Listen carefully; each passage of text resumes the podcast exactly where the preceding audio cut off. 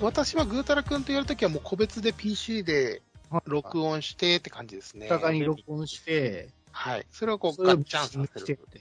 はいあれめんどくさくないですか？そうです。ただ音こう。二人でこう、同じタイミングで喋っちゃって、こう、ねえ被った時とかに、片方の音声削ったりすれば、まだ会話なんとか続くんで、あまあね。はい。それがもうめんどくさくて僕やってないです。で ロボットークとか撮ってるときは、の、ワナさんと安山さん3人で、やっぱおのおので撮って、それをミキシングするって形式でやってて。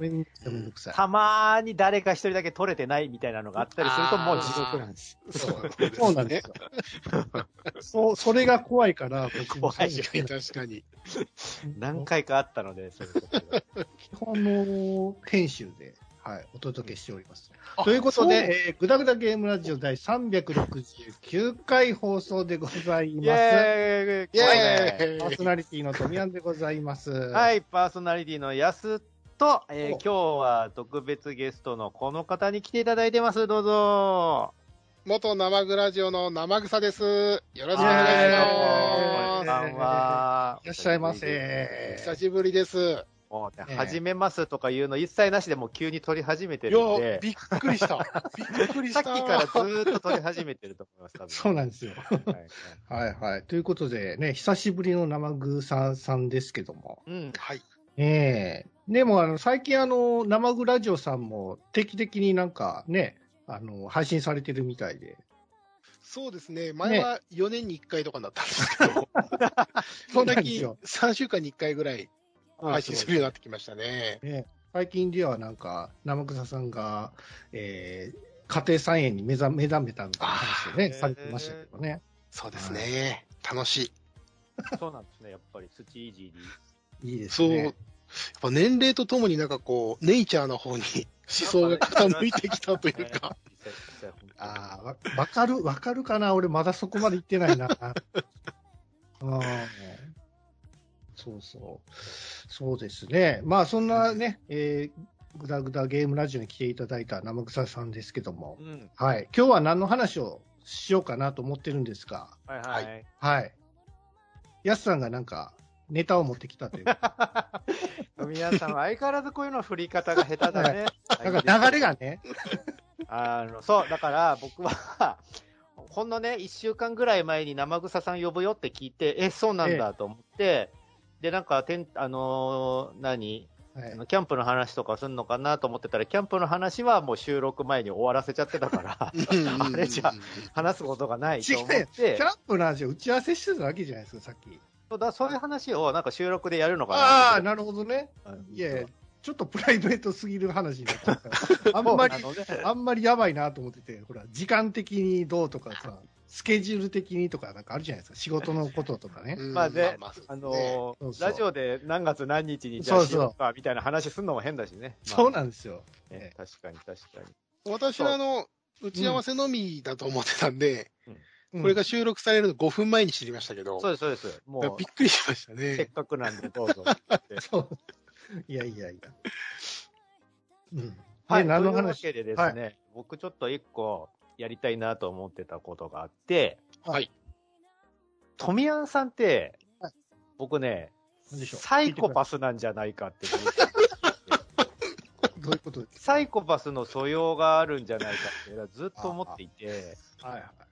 なんだったら、富安さんサイコパス説、俺はずっとあの、人にも吹聴してるぐらいの、富安さんってサイコパスじゃない？みたいなことを言ったりしてるぐらいの富安さんのそのサイコパス説をしてるんですけど、えー、それをちょっとね、この場で確かなものにしたいと思って、おあの、サイコパス診断、あの、今は割と流行ってるんですけど、はいはいおはい。笑い芸人さんとかがよく YouTube でやってたりするんですけど、そのサイコパス診断っていう、まあ、クイズですね、簡単な。えーはいはいクイズをやることで、それに正解すると、まあ、サイコパス度が上がっていくことなんですけど、うんまあ、要は、えっ、と、こういうケースの時にどういう行動を取りますかみたいなクイズを取材して、えーそれの答えによってサイコパス度がわかるみたいな感じなんですけど、へまあ、今日は、えっ、と、せっかく生草さんが来ていただいてるんで、一応一般人代表ということで生草さんに俺も一般人で。富谷さん、ここはサイコパス代表として、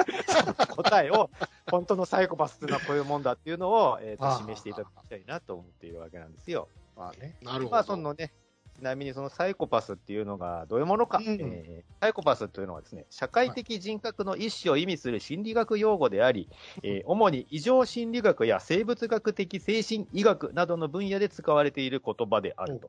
うんで、まあ、特徴としては、えー良心が欠如している。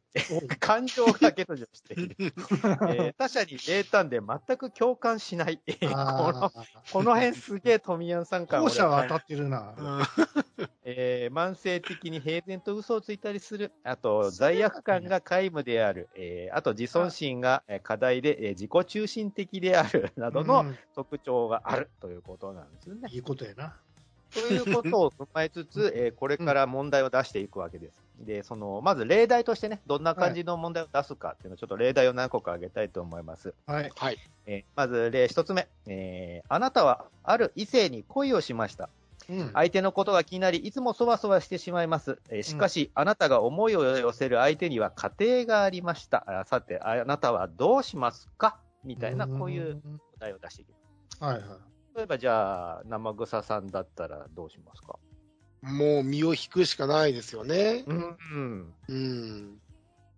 まあ、普通はね、その相手に家庭があるって言ったらうんもう、もうゲームだな、みたいな感じになっちゃいますよね。で、これでですね。こじらせてると、なんかちょっとストーカーっぽくもなったりもするんですけど、うん。このストーカーみたいになったりするのですら割と普通だっていうことらしいんですよね。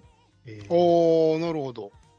これはね、サイコパスの回答は、えー好きな人、その対象を殺して自分のものにする。一生ったら自分のものに。そうそう。なんだったらその死体とずっと一緒に暮らすみたいなのがこのサイコパスの回答らしい。それは絶対無理や もう一個、もう一個は、えっ、と、例題でもう一個出しますね。えっ、と、あなたは頭痛に突然襲われました、えーはい激しい痛みで立っていられません。はい。そこに一人の女性があなたを心配して近づいてきました。えーしかし、あなたは、えーすぐさまその女性を刺して殺してしまいました。いやいやなぜでしょうか、あ、なぜでしょうか？はい、うん。えー？これを、えっと、なんだったら、あの、サイコパス側に立って、うんサイコパスってこんな答えを言うんじゃないかぐらいの想像をちょっとしてみて答えてもらってもいいですよ。なんだったら。え、だって、あー、なるほど。心配してもらっているわけでしょ？そうです。心配してもらっているの？なんで刺すの？刺す意味がそもそもわからへんわ。サイコパスにほら、ならないと。サイコパスに。え？刺すいや、しん、えうん 生草さんちなみにサイコパスになりきるとしたら、どういう理由だと思いますか？あー、まあ、とびっきり自分と違う方向で考えたらいいっていう感じですかね、多分。そうですそうです。ねうんあー、構ってほしくない。そっとしておいてほしいみたいな感じなんですかね。これは要素それは一般人の回答なんですよ、実は。サイコパスになると、はい。えー相手を刺すことで相手の悲鳴を聞き、痛みが和らぐ気がする。あこれね、実在した連続殺人犯の供述らしいんですよ。あ、ああ、そういうこと本当のサイコパスはこういう発想をするらしいんですね。なので、あの、サイコパスになったつもりで考えてもそれでも及ばないみたいな位置にあるのがそのサイコパスの発想なんで、なのでこれからクイズをちょっと出していくんで、はいはいよかったら一生懸命そのサイコパスとしての答えを探してみてください。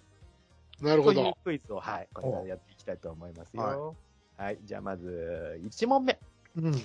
これね、あの、ラジオ今聞いてる皆さんももしよかったら、あのね、サイコパスになりきって 答えてみてください。はい、では第1問。えーはあなたはとある家に強盗に入り、えー家主を殺してしまいました。はい。そしてその遺体をベッドに寝かせました。あなたはなぜベッドに死体を寝かせたのか、その理由を答えてください。えー、強盗に入っうんて殺していベッドに、うん。ベッドに寝かせる意味がまず分からへんやんか。もうそのままにしてたらええやないですか。そうですね。うんそれが普通でもう逃げればいいじゃないですか。まあ、それが普通ですよね。まあ、かわいそう、そこの場に寝かしてあげるのもちょっとかわいそうやから、うんまあちょっとね、そういうベッドで、あね、こう、と、整えるというか、こう、なんかほら、お墓に埋めるいみたいな感じじゃないですか。ああ、うん、うん。かわいそう。そういううん感じで、そう。そのなんかこう、ほ葬ってあげる体を見せてあげた方がいいじゃないですか。もう一声欲しいな。もう一声。飛び出さんちょこっとサイコパスに寄っていってていいな。いや、夜って言われても。なんかやっぱり、やっぱ、その、刺し、刺したのはどういう動機かわからないんで、なんとも言えないですけど。これね、あの、刺した理由はどうでもいいです、正直。あ、そうですか。んちなみに生臭さなんか思いつきます？まあ、普通に考えたらアリバイ工作みたいなみたいなことんですよね。そうですよね。うんそうん、かわいそう。うんそ。一体にかわいそうってあります？いやいや、野ざらしにしてあげられないじゃないですか、やっぱり。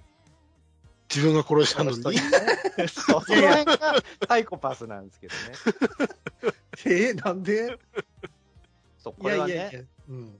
あの、もう答え言いますけど、そうえっ、と、一般人はやっぱりその犯行現場とか犯行を隠すみたいな発想に行きがちなんですって。だから、うんなるべくその、争った形跡消すとかそういう意味みたいな発想になっちゃうんですけど、これサイコパスは違うんですよ。うんサイコパスはね、えーなぜなら、あ寝るときはベッドがいいからです。おこの、死んでる死んでないみたいなのが関係なく、あ寝ーるときはベッドの上だよねっていうことで寝かせておいてあげるみたいな発想をするらしいんですね。おなんかサイコパスは相手が生きてる死んでるみたいなのが関係ないらしい。その辺の感覚が希薄なんです。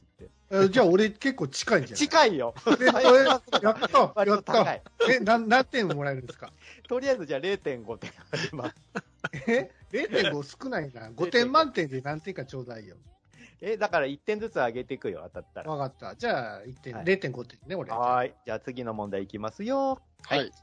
あなたはある人を恨んでいます。えー深夜、その人の家に忍び込み、その人を殺しました。はいえーしかし、えー同時にその人の子供やペットも殺してしまいました。なぜですか？あーこれ、なんか俺、そのサイコパス系のやつだったら、なんかなんとなくわかる気がすあ、る。わかりますこれは割とね、あの、初級のサイコパス 初級のサイコパス。うんそうなの？これはね、考えたらなんとなく当てられるかもしうれない。ん、そうですね。まあ、自分、その、憎い人間の所有物とか、その親しい人間たちをも一緒に憎むみたいなことじゃないですか。そいつの愛してたものを奪うってことですから、もう憎くてしょうがないんですよ。演者すらも殺してしまうっていうことですね。もし自分もね、そういう人間がいてたりするじゃないですか。うんまあ、こいつを殺したいと思ってても、そいつの幸せとかがさ、他のなんかこう、犬でも何でもいいですけど、子供でも、愛情を注いでるやつにもやっぱり、災いをね、させてあげたいじゃないですか。なるほどね。一族老頭を殺すみたいな。はいうんええなるほどすべて、根こそぎすべてを、みたいな。これはね、残念ながら一般人の回答なんですうんおやったそうですよ、富谷さん。これ、ちなみに生臭さんわかりますか？はい。これね、その、誰かだけ殺してしまうと、うんその時点で離れ離れになってしまうんですよ。はい。ということは、はい全部殺して、みんな同じ世界に送ってあげるんですよ。そういうこと。元気なんですかドンピシャですね、生臭さん。あ、じゃあ俺、サイコパスだったか？生臭さん、真の生臭の可能性出てきましたよ。生臭さんじゃあ1ポイントです。そうそうあ負けてるわ。あの世でね、再会して一緒に暮らさせてあげたいってことらしいんですよね。そうらしいですね。はい。えーじゃあ、3問目。はいえーこれもね、割とポピュラーな問題です。えーと、えー、夫が急死し、えー、その葬儀中に、えー、訪れた夫の同僚に未亡人であるあなたは一目惚れをしました。あなたは女性ですね。はい。まあ、旦那さんが死んで、その旦那さんの、えー葬儀に、えー同僚が来たと。あうんで、その人に一目惚れをしてしまったと。えーうんその夜、えーあなたは息子を殺害しました。あなたはなぜ、えー息子を殺したのでしょうか？あ自分の息子ですか？自分の息子です。へえ。まあ邪魔だったからってことじゃないですか。うーん、邪魔だったから。普通に考えると、普通ですよね、考え邪魔だったから、もう本当典型的な一般人の答えです。うんそうですよね。じゃあそれがサイコパスやったらどうどうかってことでしょ？うん。難しいなということはこれまださっきと同じ流れじゃないですか？お、いいですね。着眼点いいですよ。自分の父親のそばに置いてあげたい的な。もうちょっと自己中心的ですね。ええもっと自己中心的。はい。え一目惚れがポイントです。一目惚れ。ああ え？一目惚れして、けど方向的には息子が邪魔な方向まあ、それは普通やね。ですよね。一目惚れした。特にね、息子に対しては何の感情もないです。怖いでしょ。息子なのに。あー、なるほど。はいということは、なんか自分の人生をそれでこう白紙に戻す的なことですかね。これは、はい。回答を言ってしまうと、お息子の葬儀で再びその人が来てくれるかもしれない。おお怖い。おーえこれは思い浮かばない。考えてるやん。すごいですはね。じゃあ第4問目いきます。えー刃物、えーうんあなたはこれから刃物で人を殺します。うん殺人に使う刃物を買いに行ったところ、えー300円の刃物と3000円の刃物が売っていました。うんえーあなたは300円の刃物を買いました。なぜですか、あーなんか流れ的には3000円かなと思ったけど、300円なんですね。あと安い。3000円はかは鋭利な刃物やからさ、うん。一思いに殺せそうじゃないですか。なるほど。はい。だから安い方がより惨殺にこう苦しめて殺害できるみたいな。富谷さんいいですね。もう大正解です。1ポイントで。えはい、富谷さん1ポイントで。えーそうですね。まさしく、安い刃物の方があ痛みを長引かせることほらほができるらほらほら。ですああ、じゃあそれを楽しめる、長く楽というしめる。ことですね。やっぱその、サイコパスは自己中心なんで、その犯行の時だ時間もできるだけこう、長いこと楽しみたいみたいなのが発生するらしいですね。なるほど。はいはい。あ次の問題、折り返し地点です。えー第5問。ある一軒家で殺人事件が発生しました。はえー若い夫婦と、えーその息子の遺体はあダイニングで発見されました。えー不思議なことに犯行後、えー犯人は1日以上もその家に滞在していたことが後の捜査で、えー判明しました。犯人は一体何のためにこの家に留まっていたのでしょうか？まあ、これその犯人の立場にえー身を置いて考えてもらってもいいかもしれないですね。ーうん。どうですか？一緒にいてあげた的なことじゃないですかね。なるほど。あーお別れ的な。なるほど。余韻に浸りたいんじゃないですか、ずっと。いいですね、富谷さん。いいですよ、その発想。あーその、ああ自分がこう、殺めた。あやめたか谷ら、ーその、もうその場所に、もう、そこが、その、エリアじゃないですか、僕らの、僕らじゃねえや。さん。富谷さん、もう主観になってません。大丈夫ですか？気をつけてくださいね。自分がそこの場所もう、にな、なんやったら作品なんですよ。ああ、いいですね、あー富谷さん。よく言いますね、確かに確かに。ねすごいです。すごいです。それをもうずっと浸りたいわけですね、その場所。はい。はい。まあ、ほぼ正解です、ね。ありがとうございます。はい。えーまあ、普通の回答だと、まあ、その、もしかして残りの住民がいるかもしれないとか、その、警察への通報を遅らせるとか、そういう発想に行くらしいんですけど、サイコパスの答えは違います。えー死体の家族団らんの様子を見ていたかったから。うーん。殺した状態をずっと見ていた。はいはいはい。自分の成果として。なるほっていうどね。なるほど。怖いですね。富谷さん大正解です。富谷さんもう2.5点いってますよ。はい、ありがとうございまはい。はい、えー引き続き次の問題いきますね。す。はい。えー第6問。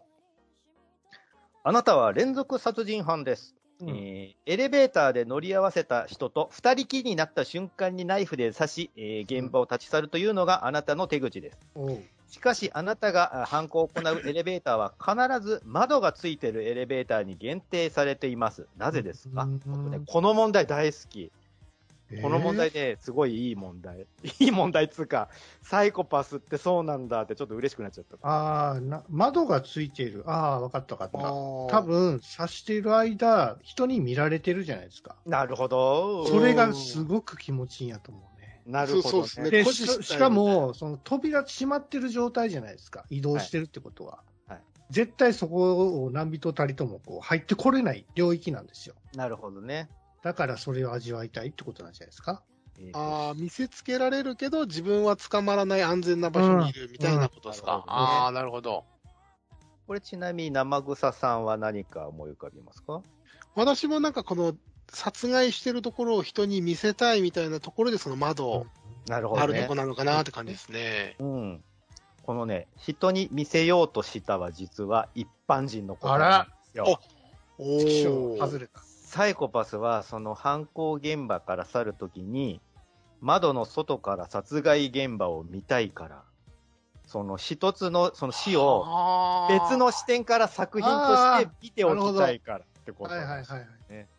ねなるほど。そう、なんかね、さっき富谷さんが言ったけど、サイコパスってやっぱそこの、なんか、ちょっとアーティストっぽい、はいはいはいその作品として捉えるみたいな目線ががあるっぽくて、それがね、この質問にすごい出ててね、いいなうん、ゾクゾク。なるほど。ああ、なるほど、なるほど。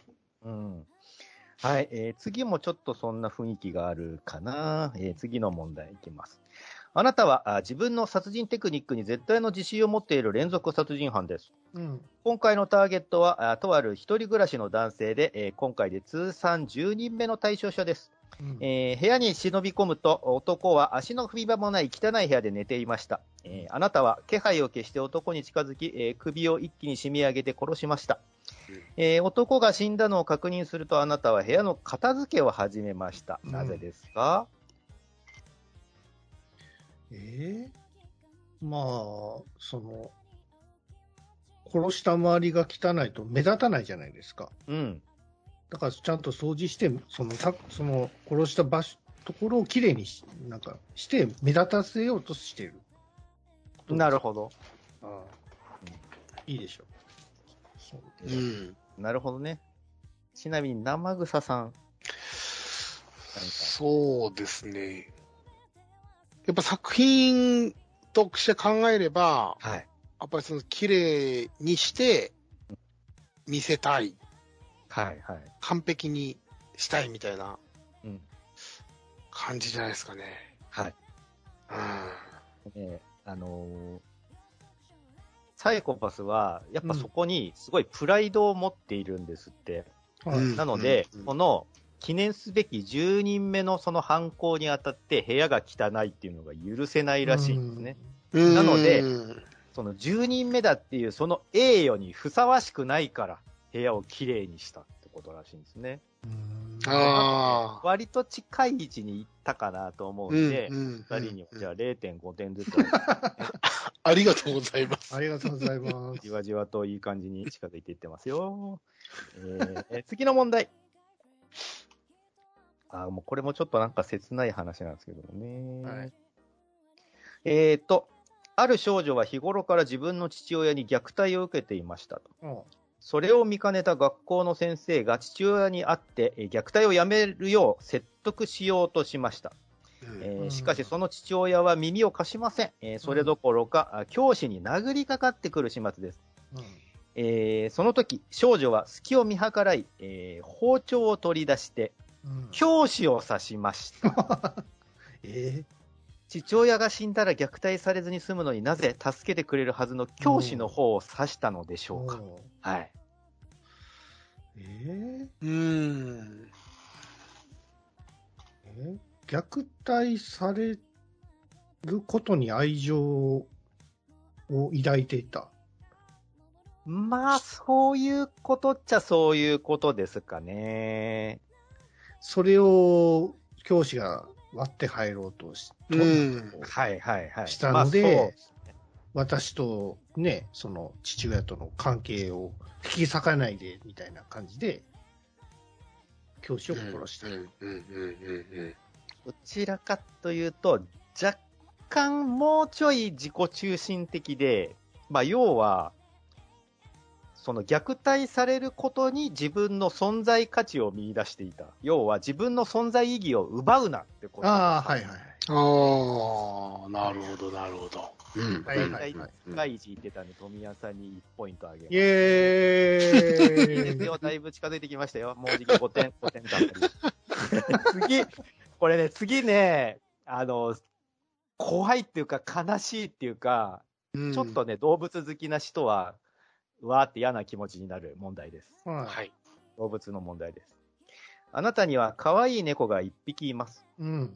動物愛を訴えるサイトを作りたいのですが、うん、あなただったら猫のどんな写真をどのように載せますか、えー最もアクセス数が増えるように工夫してみてください。えーただし、うん。サイトを訪れる人たちに、うわ、これ犯罪じゃんみたいに疑われるようなことはしてはいけません。要はそのキャッチーな、あの、ね、ひどいところを見せたりとかして、あの、ひどい、あの、炎上とかを狙っちゃダメってことね。自然に、自然にその、見に来る人を増やす方法。なんかそれはもうサイコパスなんで、はいじ自分のし何猫が死んだ写真とかをうんこうアップすればいいんじゃないですか？それはもう、あの、ダメなことじゃないですか。あ、それがダメ、ダメなんです炎上しちゃうねじゃないですか。あ、それが炎上なんですか？そうそう。動物愛護を訴えるサイトだから。うーん。わかった。おお。じゃあ、生草さん行ってみましょうか。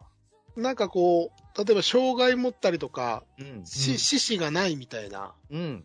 切な写真じゃないですか？それで、をそう生まれつき、そうそう、手がないとか、うん。その生まれた時から障害がある、あ、動物愛護か。うん。あ、けどそういう子たちがいるから助けてくださいみたいなことですかね。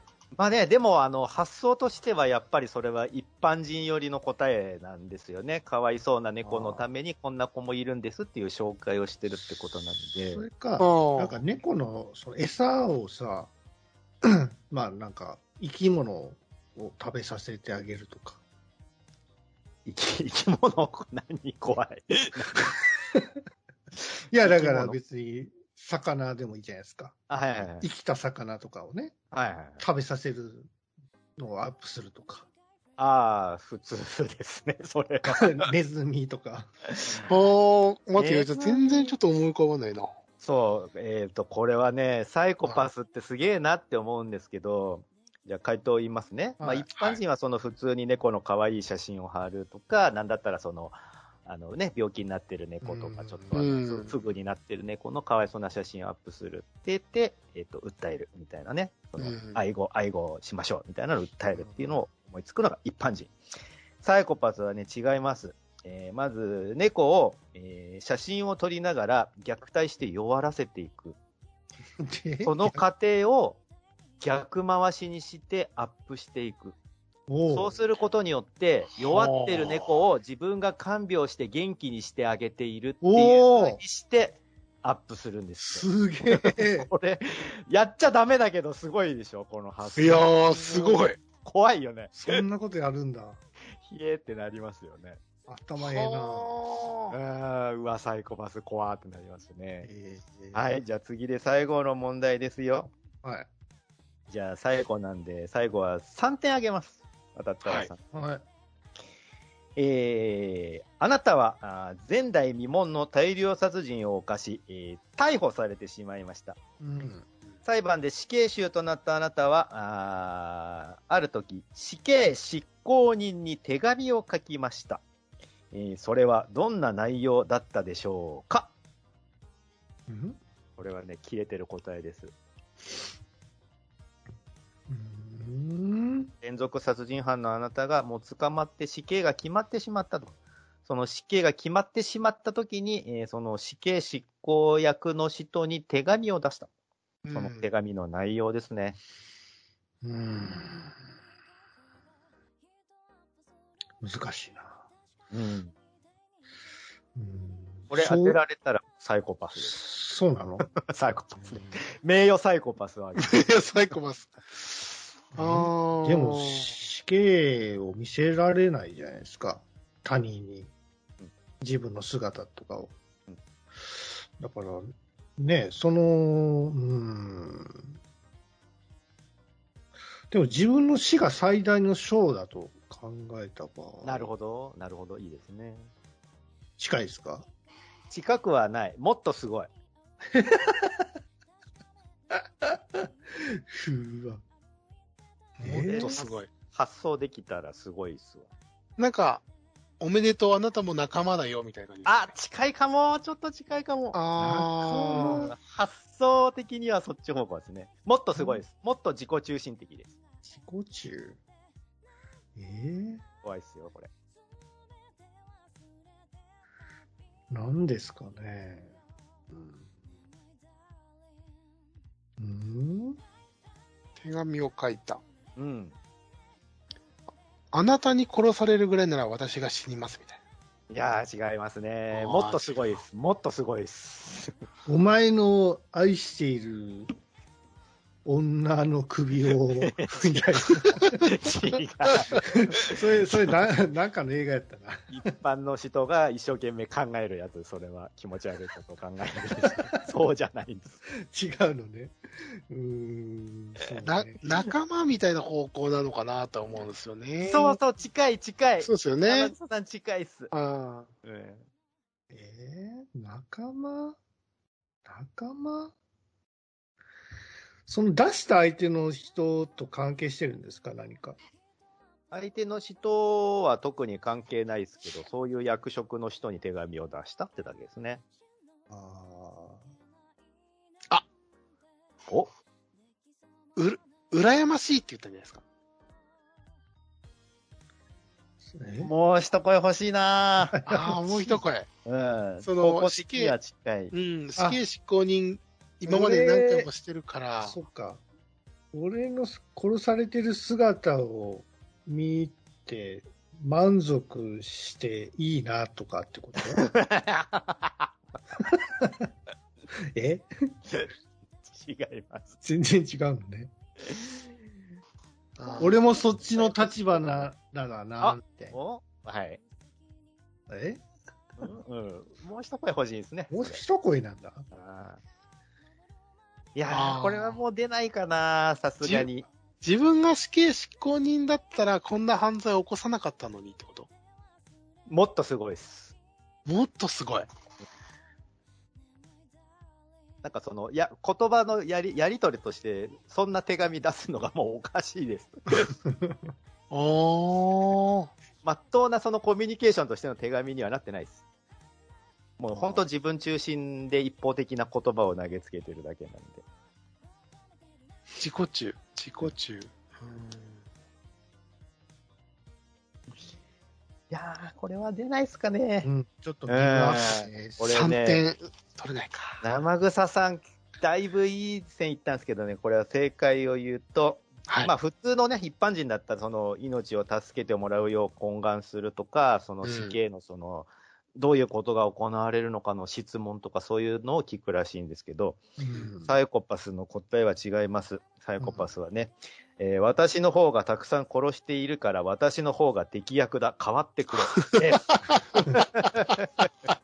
どういうこなるほど。死刑執行人の役を俺の方が向いとてるよ。あ変われよってことなんですね。ーあー。うんはい。というわけなで、中田さん最後だいぶいい線いったので、まあじゃあ半分の1.5点差し上げます。1.5ありがとうございます。えーというわけで、えーは点数の方を、えー合計しますと、生草さんが3点、えー、うんトミヤンさんがえーや4.5った点です。やった。負けた ト。ミヤンさんの方がサイコパスにやっぱ近い、やっねた。はい、おめでとうございます。サイコパス診断、トミヤンさんの方がサイコパスに近かったです。なんのこっちゃ。これちなみに何点以上だと素質あるみたいな、あるんですか？ああ、な、点数とか特に書いてなかったですうんね。やっぱ点数多い方が、その傾向が近いみたいな、その発想力が傾向とか作家性があるってことじゃないですか？だからそれでもいいんですよ。だから作家として考えてもよかったんですよ。そうそうそうサイコパスってこんな感じなんじゃないイかなイメージがね。ね、うんそうそうそう。それでもだいぶ大したものだと思ういます。ん。みたいなことをね、ちょっとあの YouTube で見かけたんで、うん面白いって思ってやってみたなんかサイコパス系のアニメとか映画とか見見てもさ、うん。なんかむ胸くそじゃないですか。まあ、そういう風に作られたフィクションだからうね。ん。なんかこ前の前にフェイトっていうさ、アニメがあった時にさうん、なんかサイコパス系のましたね。やつがいてたじゃないですか。ね子供をさらって、うんなんか、ねいたぶってみたいな、もうすごい、むか、もうこんなんアニメでやらんといてって思いましたけど、うんう。ん。そういうの好きな人いるんかないや、まあ、そのムカムカするのがいい感じのスパイスになるんじゃないですか、やっぱり。り。しつこすぎてさ、なんか嫌 嫌だなと思ってて。うんまあ、でもあれだって歴史上に実際そういう人物がいたっていう設定にはなっているから、まあね。子供をさらってなんかね、なんかしたりとかしてた。そうそううん。まあ実際にその、い今ね、現代でもさ、なんか最近こう、電車の中でね、刃物振る舞してみたいなことをうん。やってたりするじゃないですか。あのー一気にその後模倣犯が出たじゃないですか。そうですね工夫が、工夫がねえっつうのもなんなんだけど、うんなんだろうな、その、劣化コピーっていうか、うん一斉に真似していく感じが、そうね。なんかね、あの、バカッターみたいな、その、ツイッター、その、何、バイトテロみたいなノリで、みんな真似していく感じが、何なんだろうな。なんか二人以上殺すと死刑になれるから、みたいなことでしょ？うーん。あそうなんですね。そうなんですよ。その動機がそれでさ、一人じゃ死にきれないから、みたいなことなんですけど、いやいやいや、それはあかんって、ほんまに。なんなんですか、そういう人、怖くて、うん。なんか、ツイッターでちょっと見たんですけど、う。うんん結局、こう、漫画とかアニメでそういう影響を受けてとか、はい。ね映画でとかって言い言いますけど、それ考えるとやっぱ影響力って言ったら報道の方が結局影響力高くてそうそうやっぱそうですようね。ん、うん模倣犯増えちゃってるよなぁなんて思いますけどね。うんそうね。そうなんですよねまあ、ジョジョーカーにね、こう、ういや、ん。ほんといい迷惑なんでやめてくれって思いますね、本当に。そういうの報道せんかったらええやんか、みたいなね。うんうんまあそんな感じで僕がそんなサイコパスじゃないってことが皆さん分かっていただいたとな思うんですかなかでも、まあ、半分近く最後 いい線まで近づいてたかなとは思います。はい生草さんはあんまりサイコパスの要素はあったらあかん職業についていらっしゃいますので、本来は。はい。その辺はお気をつけくださいということで、はい。はいえーぐだぐだゲームラジオ第369回放送でございました。はい。